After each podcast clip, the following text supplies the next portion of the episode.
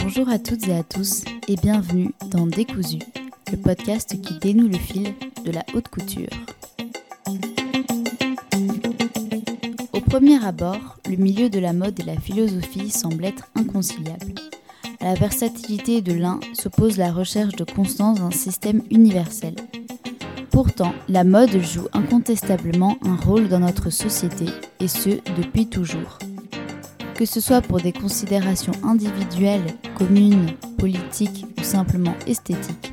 le vêtement parle et fait parler.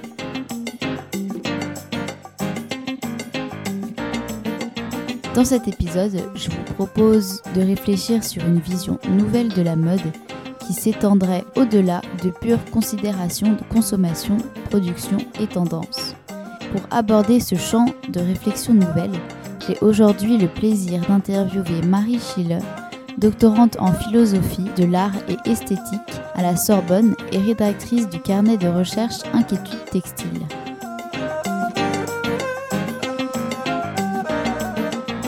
Alors avant toute chose, pour des raisons euh, techniques, nous avons dû euh, enregistrer cette euh, correspondance depuis un appel téléphonique. Il y a quelques grésillements. Merci de votre compréhension et désolé pour la gêne occasionnée. Bonjour Marie et merci de me rencontrer dans le cadre du podcast Décousu. Et euh, merci pour euh, aborder avec nous aujourd'hui euh, ces questions philosophiques aussi variées que complexes. Je suis ravie de pouvoir partager les résultats de mes, de mes recherches en cours.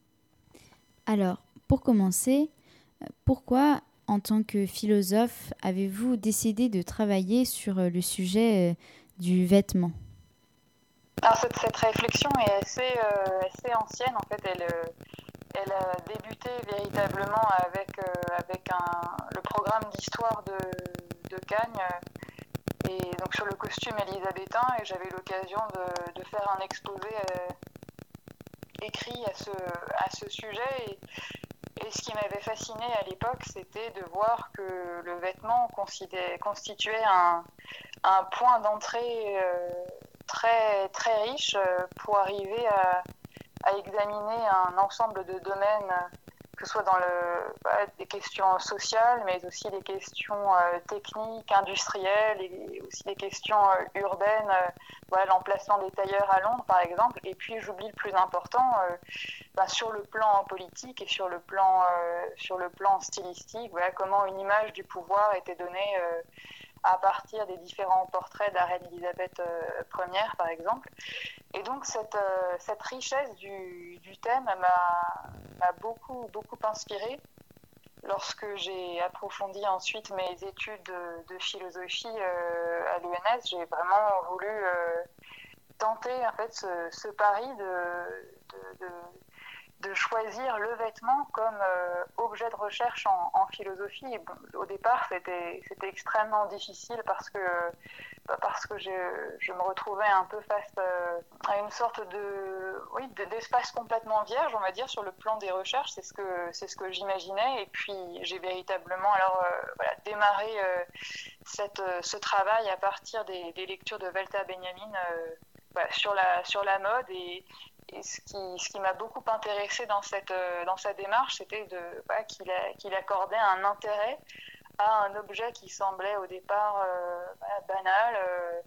le vêtement exposé dans une vitrine par exemple, mais il montrait en quoi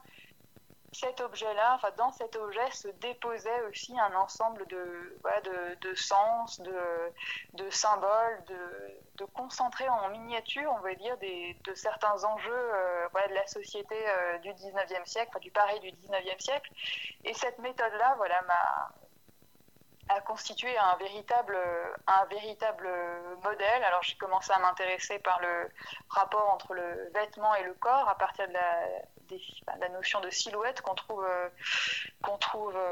qu'on trouve chez lui. Et ensuite, euh, ensuite, je me suis attachée toujours à partir de cette euh, philosophie euh, allemande, mais qui, voilà, qui elle-même est assez éclectique. Hein, à partir de Georges Simmel, notamment, je me suis intéressée à la notion de, coquetterie, c'est-à-dire comment euh, l'apparence définissait l'être finalement. Très rapidement, ce à quoi j'ai voulu m'atteler, c'était à essayer de dépasser cette, opposition radicale et traditionnelle de la philosophie entre, entre l'apparence et l'être. Voilà, voilà, comment j'ai débuté, on va dire, dans, pour cette philosophie du, vêtement, si vous voulez. Et comment est-ce que vous pourriez expliquer justement que la mode ne fasse jamais, ou alors très rarement, euh, l'objet de, de, questionnements philosophiques, que ce soit sur euh, l'esthétique ou la beauté Merci de cette question parce qu'elle me permet de, faire une, euh, clarification qui s'impose. En fait, effectivement, le, premier aperçu qu'on pourrait avoir de la question, enfin, du traitement de la mode dans la philosophie, c'est que c'est un traitement soit qui est inexistant, soit qu'il est euh, exclusivement négatif par le biais de la critique. Alors, c'est quelque chose qui est caractéristique euh, d'une certaine orientation de la, de la pensée qu'on pourrait aller faire, pour le dire très rapidement, mais qu'on pourrait faire remonter à Platon avec une condamnation en règle des apparences. Là, je pense en particulier euh, au, Gorgias et avec toute une, une, cette association de l'apparence avec la, avec la flatterie, c'est-à-dire avec une vanité, quelque chose qui s'opposerait en fait en, en tout point à la fois au domaine de la connaissance et au domaine de la et au domaine de la, vérité. Mais je trouve que cette euh, approche, euh, approche-là, elle a quelque chose de, de commode en, général parce qu'elle permet de, parce que voilà, tout le monde s'entend en fait sur ce, sur ce point. Les apparences, voilà, c'est quelque chose de futile, c'est quelque chose qui ne mérite pas de, considération plus approfondie. Cette approche-là a quelque chose de commode. En réalité, lorsqu'on creuse un peu le, domaine, elle est euh, finalement assez en décalage avec, euh, avec la richesse de certains, de certains textes. Et je trouve finalement qu'elle s'apparente à une forme de, de paresse un peu de la pensée qui se complaît simplement dans cette euh, approche la superficielle, approche, euh, approche critique, parce que euh, si effectivement le vêtement ou la mode n'a pas littéralement, n'a pas véritablement donné lieu à des réflexions bah, systématiques, en tout cas depuis, l'Antiquité, on trouve quand même euh, chez des penseurs, alors peut-être plus, euh, plus marginaux, on trouve quand même des,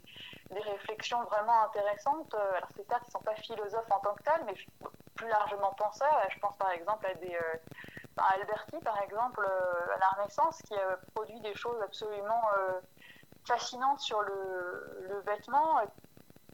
et d'autres encore, jusqu'à bien sûr Benjamin Nézimel au début du XXe siècle. Mais en fait, on trouve euh, parallèlement à cette critique déjà des indices comme ça d'une euh, d'une intuition qui, que je partage absolument, c'est celle que le, le, vêtement a quelque chose de, de, de, de signifiant. Et cette euh, signification du vêtement, alors elle n'est pas abordée frontalement, mais elle est abordée de façon là aussi euh, latérale, indirecte, par le jeu des métaphores. Et on trouve des métaphores absolument fabuleuses déjà chez, euh, chez Platon à propos du, euh, du vêtement ou du tissage, par exemple, c'est-à-dire à propos de, de tout l'appareil technique nécessaire à la constitution du vêtement, qui là, conformément à, à la valeur du paradigme chez Platon, c'est-à-dire ce qui nous permet de connaître lorsque le discours, le langage euh, nous fait défaut, ces images-là ont véritablement une pertinence pour arriver à penser des réalités complexes comme la réalité politique. Donc,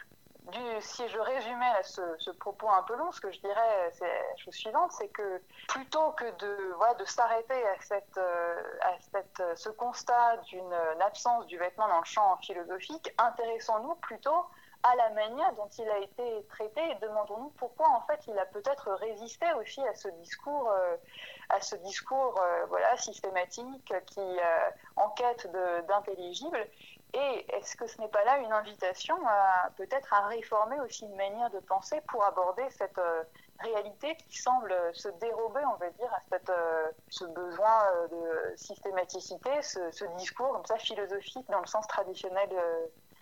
du, euh, du, terme et intéressons-nous davantage peut-être à, cette approche peut-être plus métaphorique, cette approche par les images que, euh, le vêtement a su euh, nourrir.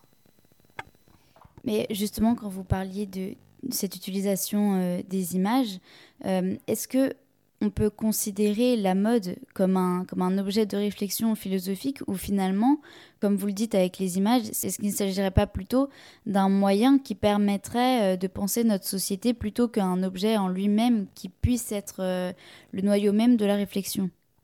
mmh. Oui, alors effectivement, dans le cadre d'un usage métaphorique du vêtement ou de, la mode, on est très clairement dans l'approche euh, où le vêtement ou la mode est un auxiliaire de la pensée plutôt que son objet. Mais lorsque, vous voyez, lorsque la mode prend une certaine, euh, une certaine ampleur, donc par exemple, euh, je prends les textes que je, que je connais le mieux, mais par exemple avec, euh, avec Benjamin, en fait, elle, elle, devient véritablement un objet à part entière. Pourquoi? Parce que elle modifie puissamment et profondément certaines catégories de, de la pensée et certains, certains types de réalités comme le, comme, le, comme le corps. Et à ce titre, elle bénéficie d'une approche qui est directe, c'est-à-dire que ben, c'est un, voilà, pour Benjamin, c'est un ensemble, enfin la mode, c'est avant tout la production d'images, de, de fantasmagorie et il l'étudie euh, voilà il euh, en tant que tel et pas alors simplement comme euh, moyen pour penser autre chose par exemple comme la vanité ou par exemple comme le caractère éphémère etc non là véritablement il en fait quelque chose qui a du sens en lui-même et un phénomène structurant de cette, ce Paris du 19e siècle. Parce qu'en parlant justement de, ce Paris du 19e siècle, c'est vrai qu'aujourd'hui, le système de la mode est très différent et tel qu'il se conçoit euh, aujourd'hui, avec un nombre astronomique de marques, une injonction euh, à suivre la tendance et euh, le, renouvellement perpétuel. La mode en elle-même, on a oublié ce qu'était le vêtement qui donc est quand même ce qui constitue la mode, mais qui aujourd'hui est considéré plus que comme une valeur de produits en fait éphémères, alors qu'au contraire le vêtement euh, pourrait euh, se référer à un individu dans son euh, identité singulière et que c'est vrai qu'aujourd'hui il n'y a plus vraiment cette approche-là, il y a simplement un compter purement consommation. Est-ce qu'on peut toujours aujourd'hui aspirer à avoir une mode qui a du sens ou est-ce que c'est totalement révolu? Oui. Alors, je, répondrai de plusieurs manières à cette question d'un point de vue, euh, si je reviens simplement à mes, recherches et d'un point de vue méthodologique, j'ai vraiment tendance à dissocier euh, le vêtement de, la mode. Ça, c'est un, premier point, c'est-à-dire que le vêtement, pour moi, avant d'être l'incarnation d'une norme auquel il faudrait se référer pour adhérer à tel ou tel euh, groupe social, le vêtement selon moi, doit être conçu dans sa, dans sa matérialité et comme un objet d'expérience au sens où il est porté par, euh,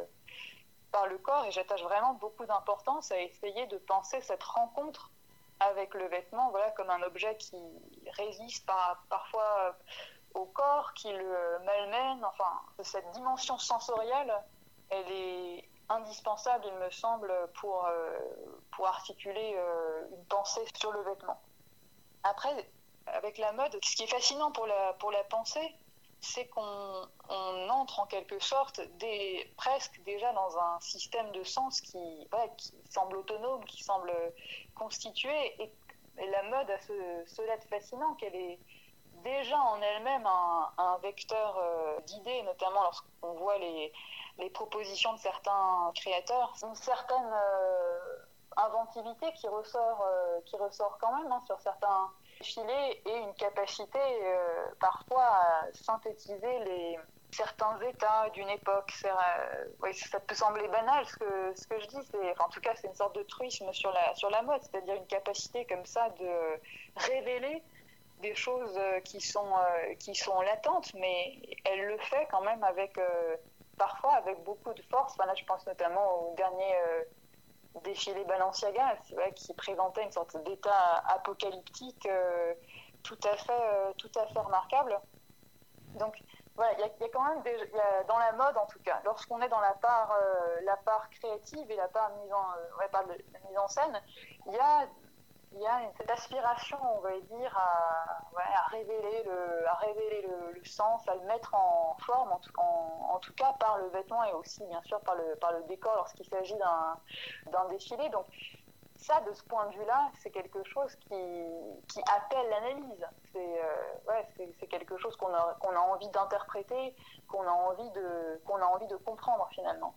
Et cela tranche, cet aspect, cet, aspect de la, mode tranche avec peut-être avec la réalité de, de l'industrie et le, l'aspect plutôt économique et, et de l'ordre de la, de la consommation où effectivement, là, on a l'impression que le vêtement est euh, vidé de, de, son sens, parce que est-ce qu'on accorde véritablement encore une importance à, à la matérialité du vêtement euh, bah, selon l'enseigne, pas, pas véritablement. Hein. Qui constitue véritablement le point euh, efficace de, de lié à la vente, au désir de vêtements, ça reste plutôt, plutôt l'image, notamment via les réseaux, via les réseaux sociaux.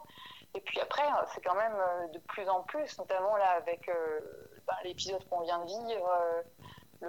le, confinement, il voit très clairement qu'il y a une forme de remise en cause aussi de l'ISTEM dans son, fonctionnement et qui semble euh, révéler oui, une, sorte de vacuité euh, du, euh, du, système au sens où le modèle en tout cas économique sur lequel se base cette industrie semble en total décalage avec les aspirations peut-être plus, plus responsables et plus éthiques de, des consommateurs. Hein. Est-ce que du coup, par rapport justement à l'aspect créatif de la mode et cette considération du vêtement, est-ce qu'on pourrait dire que, d'une certaine manière, la haute couture pourrait représenter un petit peu l'exception dans ce milieu? C'est-à-dire que les créations couture euh, seraient des créations qui permettraient de retrouver euh, une sorte d'humanisme du vêtement qui place l'homme au centre de la création plutôt que comme un simple acheteur qu'il faut euh, contenter en termes de consommation et justement dans un système totalement à côté des aspirations qu'il semble revendiquer. Est-ce que la haute couture serait l'exception? Alors c'est sans doute euh, l'exception en, raison ben, peut-être d'un point déjà qui, est majeur, c'est-à-dire que la, haute couture a quand même la liberté de pouvoir se dissocier de, de toute perspective, on va dire, de, rentabilité euh, immédiate. Hein. Ça, reste quand même quelque chose qui, pour une marque qui reste de l'ordre de la, de la vitrine et de l'image euh, d'exception. Donc de ce point de vue-là, il y a une forme de liberté de l'attitude qui est donnée aux créateurs qu'on ne retrouve pas peut-être euh, dans, le, dans le domaine du, euh, dans le domaine du, prêt-à-porter. Quant à savoir si euh, la, haute couture replace l'homme au, centre, alors de façon très concrète, peut-être que oui, parce que sur le plan technique, la haute couture ben, reste quelque chose, ben, reste une technique d'habillement qui ne prend en compte que le, que sur-mesure, c'est-à-dire le corps dans son individualité, enfin plutôt même le, corps dans sa singularité et dans, euh, dans les, formes qui, sont les siennes, c'est-à-dire qu'il y a cette image quand même très belle du, euh, vêtement qui vient épouser la, forme plutôt que le, le modèle d'une forme préétablie et qui ne joue pas le jeu en quelque sorte du corps. Donc ça c'est un, un, premier point, on va dire, sur le plan euh, technique, du principe même de la haute couture. Euh, mais par contre, euh, est-ce que ça en fait pour autant une, euh, on pourrait presque dire un, art, un, art qui, qui, met au cœur de son déploiement et de ses expressions l'humain, je, je, ne sais pas, moi j'aurais plutôt tendance à dire que si on observe les créations vestimentaires en, en tant que telles, c'est ce qui est vraiment favorisé parfois, c'est c'est le, le, vêtement en lui-même hein, qu'on pense à des, des, créations. Alors ça, c'est un, un, exemple, celui que je vais citer, qui presque, qui par sa dimension exceptionnelle est déjà presque en dehors du champ de la haute couture, au sens où on, entend quand même là une forme d'habillement. Je pense bien sûr aux créations euh, d'Iris Van Herpen, telle recherche au niveau des, matériaux et à une telle aussi conscience du matériau en mouvement. Euh, je pense à cette collection qui euh, prenait pour euh, fil conducteur les fonds marins, qui avait ce, jeu aussi de, des robes en, en mouvement qui, qui faisait penser au, corail, au, flux aquatique, qui, qui, était très, très saisissant sur le plan visuel, mais bon, lorsque le corps voilà, se, charge de montrer le vêtement, je parle du corps du mannequin, en fait, c'est un corps qui est absolument, euh, stéréotypé, enfin, et qui fait office plutôt de, porte-vêtements que de voilà, que d'affirmation en quelque sorte d'une singularité corporelle. Donc, si je devais résumer, je dirais que la, position de la haute couture par rapport au par rapport à l'humain, elle est elle est assez euh, elle est assez ambivalente. Sur le plan technique, euh, oui, très clairement, et c'est vrai que je n'ai pas parlé de l'aspect euh, artisanal également, mais qui engage véritablement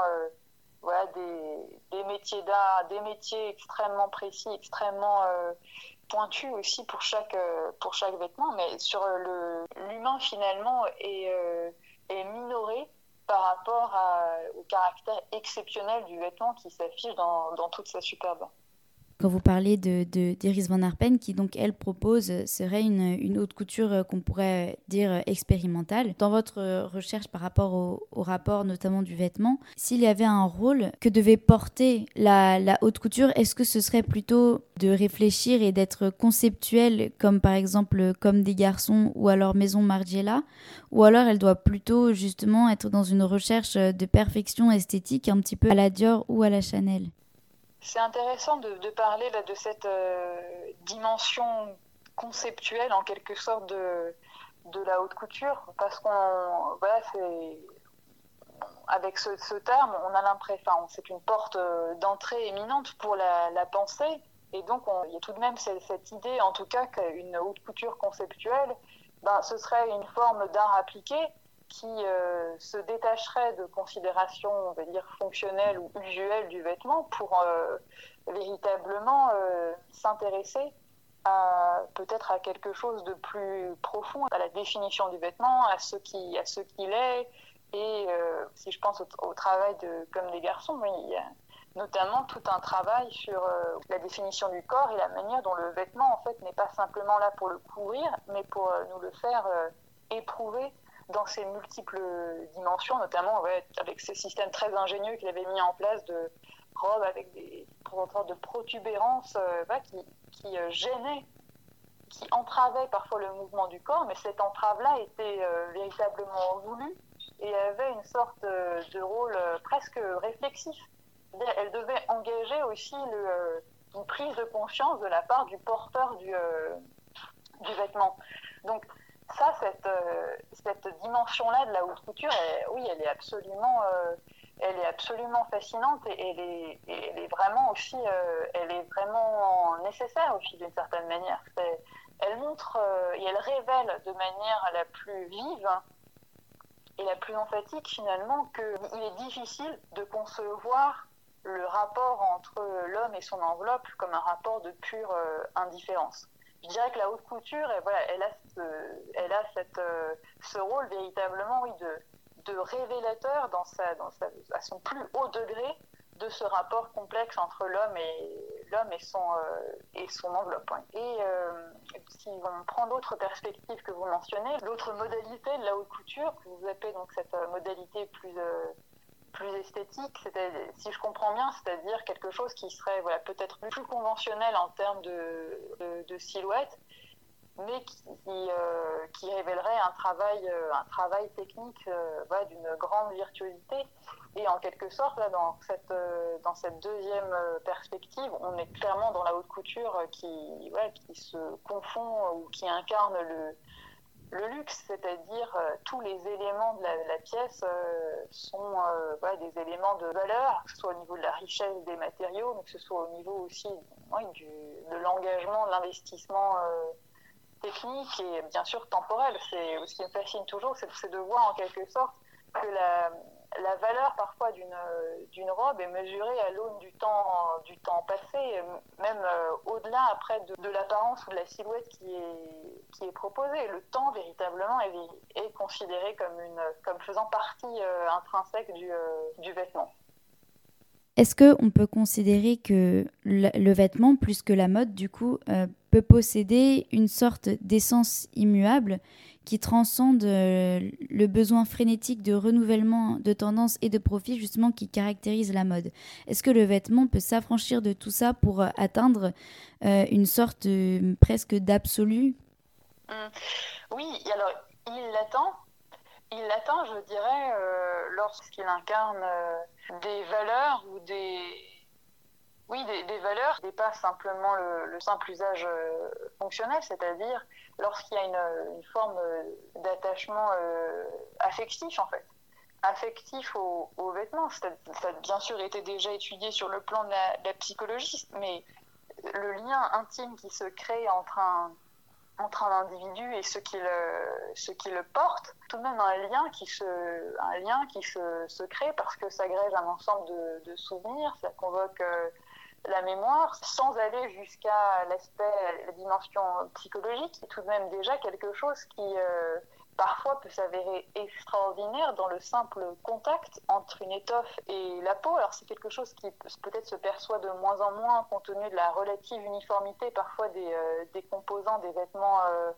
ordinaires, mais voilà, bah, le, le, poids parfois de certains vêtements, une coupe, une structure, etc.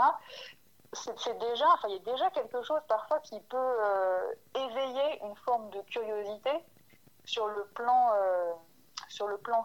sensoriel hein, et qui euh, vont faire enfin vont donner aussi euh, peut-être lieu à une autre euh, perception du, du, vêtement, pas simplement voilà comme objet de, consommation, mais quelque chose qui apparaîtra en quelque sorte dans son individualité. Et au fond, je pense que cette absolue dont vous parlez, c'est peut-être aussi cette, notre capacité à reconnaître voilà, dans le, vêtement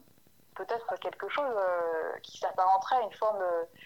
oui, d'individualité au sens où euh, voilà, on reconnaît à ce vêtement peut-être une capacité alors, à évoquer certains souvenirs, comme je l'ai dit, ou, ou, alors justement cette, cette individualité, mais sur le plan, oui, sur le plan sensitif. C'est quelque chose qui a certaines caractéristiques matérielles et ces caractéristiques-là donnent lieu à une expérience, à une expérience bah, inédite. Inédite, euh, un contact peut-être agréable, l'expérience du lisse ou même du rugueux, du poids, je je sais, sais, pas, mais en tout cas quelque chose qui déjà sur le plan sensoriel nous, nous, euh, nous étonne en tout cas, nous étonne, nous intrigue et donne lieu alors à la possibilité de reconnaître ce vêtement non pas comme un énième t-shirt, mais comme un, un t-shirt j'aurais envie de dire qui a du sens, mais vous comprenez bien que qui a du sens, c'est vraiment au sens de, voilà, qui a une certaine qualité sensible hein, qui nous marque. Enfin, c'est là où je vous rejoins totalement sur cet aspect justement sensoriel euh, du, du, vêtement qui lui donnerait euh, un, aspect totalement nouveau parce que s'il y a bien quelque chose pour moi qui peut créer un petit peu cette espèce de, métaphysique du vêtement, ça se joue vraiment sur le côté euh, physique, charnel presque, parce que c'est, comment dire, on sent cette présence qui, qu'on ne voit pas. C'est vraiment en termes de sensation et c'est presque pour ça que ça pourrait ouvrir sur une espèce d'absolu et que le, vêtement, en un sens, euh, replace l'homme euh, dans la création, dans, pour celui qui le porte en tout cas. Mais est-ce que du coup, euh, vous pourriez considérer qu'il puisse exister une espèce de métaphysique du vêtement? Enfin, une métaphysique du vêtement, ça voudrait dire par exemple quelque chose qui, permette de dépasser euh, le rapport simplement objet, de regarder un vêtement, de le savoir fait d'une certaine manière, mais d'en ressentir une essence qui transcenderait en fait l'aspect purement euh, matériel du vêtement, mais qui le rattacherait à quelque chose qui bah, justement du domaine euh, du monde des idées. Alors, au fond, je pense que je pourrais vraiment vous enfin, répondre pleinement à cette question euh, lorsque j'aurai euh, cerné déjà euh, l'ampleur du stade finalement peut-être initial ou préliminaire à cette métaphysique, c'est-à-dire le stade dans lequel je suis actuellement, c'est d'essayer de penser tout d'abord une esthétique du vêtement, c'est-à-dire comment arriver à caractériser en forgeant des catégories peut-être plus générales, bah, précisément cette, cette expérience-là. Comment arriver à la verbaliser, hein, tout, simplement, et comment arriver à essayer voilà, de, lui donner un sens. Le sens, il a déjà, mais en tout cas d'essayer de rendre compte de ce sens par le, biais du langage et des outils de la pensée. Tout ça, c'est le premier stade auquel dans lequel je suis et qui me semble nécessaire parce que précisément, le tort des approches euh, concernant le vêtement et la mode, c'est précisément d'avoir euh, voulu d'emblée amener le vêtement sur le terrain euh, de la métaphysique, c'est-à-dire en en faisant un, opposant ou un contraire de, la vérité et de la, connaissance. Et au fond, je pense qu'il faut peut-être repartir de cette expérience du vêtement dans sa, effectivement, dans sa matérialité pour ensuite dégager peut-être de nouveaux éléments qui nous permettraient de nous extraire de euh, cette, euh, voilà, cette approche dans le champ de la, métaphysique, mais en fait vraiment concentrée sur la question de la, vérité. Les, textes, en tout cas, qui sont à notre disposition, ont bien montré en quelque sorte la, la stérilité de cette, euh, cette approche, c'est-à-dire finalement la réduction du vêtement à quelque chose qui serait de l'ordre de l'apparence, et euh, voilà, avec euh, l'ensemble des connotations assez péjoratives qui en dérivent. Et pour moi, en tout cas, la, la, voie que, dans laquelle je, la voie que j'arpente actuellement, c'est au contraire, c'est plutôt essayer de construire un discours philosophique sur le vêtement, mais en faisant droit justement à cette expérience pour ensuite en, tirer des catégories plus générales éventuellement, pourquoi pas, un discours métaphysique qui, voilà, qui s'intéresserait euh, à une définition du vêtement, de, ouais, pourquoi pas dans son, dans son, dans son essence. C'est des choses qui sont bien sûr envisageables, mais euh, cette médiation esthétique, elle me semble euh, elle me semble essentielle. En tout cas, c'est, j'en ai vraiment perçu le manque dans, dans, mes, dans mes recherches et en, faire abstraction ce serait retomber dans les, euh, les travers des, euh, des, analyses que je, que je critique et que je dénonce même dans mes, dans mes propres travaux. Euh, une précipitation à vouloir bah, extraire le, le vêtement de son expérience pour le traiter comme quelque chose finalement d'un peu éthéré, d'un peu immatériel, mais il fait l'impasse sur toute la richesse voilà, esthétique dont il est le conducteur. Parce que justement, lorsque vous parliez du, du rapport euh, où on considère le vêtement comme euh, parfois pure euh, apparence, c'est vrai qu'on pense forcément à la tradition philosophique occidentale qui s'appuie donc sur la, philosophie de Platon selon laquelle la réalité sensible ne serait qu'apparence et donc du coup serait fausse contrairement au monde des idées qui lui est de degré supérieur. Et donc d'après cette conception, euh, le vêtement ne serait euh, que tromperie. Mais est-ce que, au contraire, on ne pourrait pas penser que hum, le vêtement permet d'atteindre un rapport esthétique au monde, euh, justement comme vous le disiez, qu'il ne faut absolument pas oublier, et que justement ce rapport esthétique-là pourrait, lui, nous permettre de dépasser une réalité trop concrète, que l'artifice, en un sens, pourrait permettre de dépasser le côté purement naturel pour atteindre des sphères qu'on pourrait dire supérieures, en un sens. Oui, alors c'est des pistes qui ont déjà euh, été explorées, euh, notamment par Anna, Anna Arendt dans La vie de l'esprit, où, elle a effectivement, euh, elle, propose en fait une, revalorisation de, l'apparence en s'appuyant sur des, des travaux bah, très intéressants du zoologiste Adolf Portman, qui essaye, enfin qui donne en quelque sorte à partir de ses études sur euh, l'apparence euh, animale, sur la parure animale, qui propose en, quelque sorte cette idée euh, géniale qui permet de dépasser la dichotomie entre le, voilà, la vérité et l'apparence comme nécessairement trompeuse, comme simulacre, etc. Bien sûr, c'est, c'est pas lui, c'est pas lui son, intention, mais c'est la manière dont, le, relie, dont Anna Arendt relie ce, ses travaux quelque sorte, chez, euh, chez Portman, il y a l'idée que euh, l'animal euh, produit son apparence. Et donc, il y a un rapport, en quelque sorte, nécessaire entre le fonctionnement voilà, interne, physiologique, organique, et l'apparence qui, considérée en elle-même, apparaît aussi comme ça dans, dans toute ses, sa variété merveilleuse, et parfois enfin, qui, qui semble justement raison des, couleurs parfois très, euh, très particulières, des motifs euh, géométriques sur euh, la robe de tel ou tel animal qui semblent justement ben, ben, artificiels, mais non. il montre qu'il y a ce lien donc, nécessaire et naturel entre l'organique et, et, la parure, et donc il n'y a rien finalement. Et qu'est-ce qu'il fait tomber? Il fait tomber la notion, la dimension accessoire, accessoire de la parure et il naturalise en quelque sorte l'ornement. Alors, certains euh, penseurs se sont essayés effectivement à penser, euh, à penser le rapport que nous entretenons avec le vêtement euh, selon cette modalité, donc c'est-à-dire à dépasser ce côté artificiel hein, c'est voilà, qu'on trouvait déjà aussi chez, euh, chez, chez Platon. Hein. C'est, c'est, pourquoi l'apparence est aussi fausse parce que c'est quelque chose de produit et une contrefaçon de, de la nature. Donc en ce sens-là, elle est, elle est condamnable. Donc certains euh, penseurs se sont essayés là aussi à, à replacer la production euh, de la parure humaine, voilà, le vêtement, les ornements, etc., dans un rapport de naturalité, mais en fait on voit bien un peu quel est le quelles sont les limites de cette euh, équivalence? Ben, C'est qu'on fait quand même l'abstraction sur, euh, ben, sur tout l'aspect euh, technique. Précisément, il n'y a pas ce côté nécessaire dans la, la. Il y, a, aussi quelque chose, une forme de liberté d'inventer en permanence des moyens d'apparaître. Et prendre au sérieux cette, liberté, c'est peut-être aussi admettre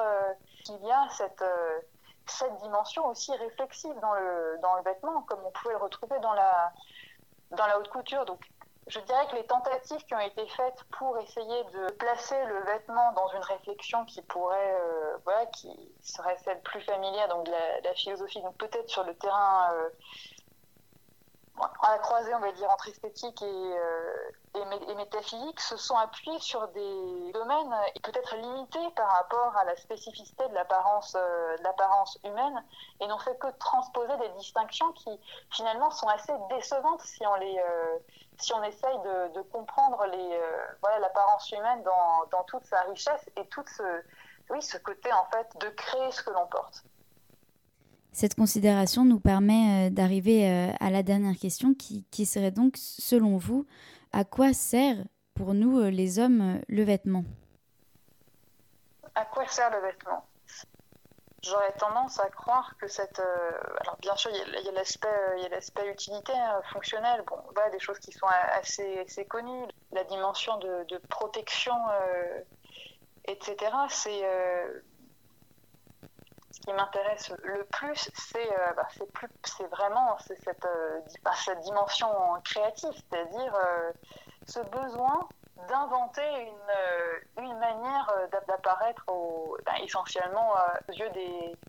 des autres. Et toute cette richesse, on va dire, à la fois formelle et à la fois matérielle, enfin, cette, réinvention en fait permanente peut sembler comme ça, j'imagine avec un peu de recul, si on considère l'évolution des apparences comme ça de, manière euh, dans, leur ensemble qui peut sembler absolument euh, gratuite après tout. Pourquoi tous ces changements de forme? Pourquoi toutes ces, toutes ces inventions, ces innovations, etc. C'est ce besoin d'invention, c'est plutôt ça qui, qui m'intéresse et qui, est vraiment le ferment, cette, euh, cette curiosité sans cesse renouvelée que j'ai pour le vêtement. Donc c'est pas vraiment ce à quoi il, euh, sert, mais euh, ce que ce qu'il porte en fait plutôt hein, ce que le vêtement porte, c'est-à-dire cette euh, une possibilité de réfléchir à nos, oui, à nos manières de à nos manières d'apparaître. Parce que c'est vrai que finalement, le vêtement est incroyablement euh, pluriel et euh, on a tendance à trop facilement le ranger dans une case alors qu'en réalité, il offre un champ de possibilités, euh, notamment de réflexion absolument immense. Eh bien, euh, écoutez, merci beaucoup pour, euh, pour ce temps que, que, vous avez accordé à, à Décousu. J'enjoins tout le monde à, à, regarder votre page Instagram qui s'appelle donc Inquiétude Textile, qui aborde euh, la question du vêtement justement et du rapport que le vêtement peut entretenir avec, avec la philosophie. Et donc, je vous remercie encore pour, pour le temps que vous nous avez accordé. Bah, merci, euh, merci Agathe de, cette, de cet ensemble de, questions et euh, très heureuse d'avoir pu euh, contribuer à, enrichir peut-être, mais en tout cas à ouvrir de nouvelles portes concernant l'investigation philosophique et ses,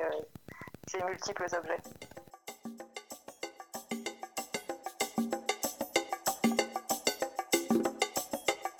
Merci à toutes et à tous d'avoir écouté ce nouvel épisode de Décousu,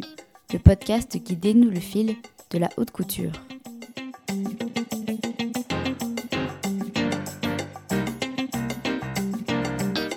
Vous pouvez nous retrouver sur les réseaux sociaux, sur Instagram au compte Décousu Podcast ainsi que sur la page Facebook Décousu. Et nous sommes disponibles sur iTunes, Deezer et Spotify. Bonne journée à tous et à très bientôt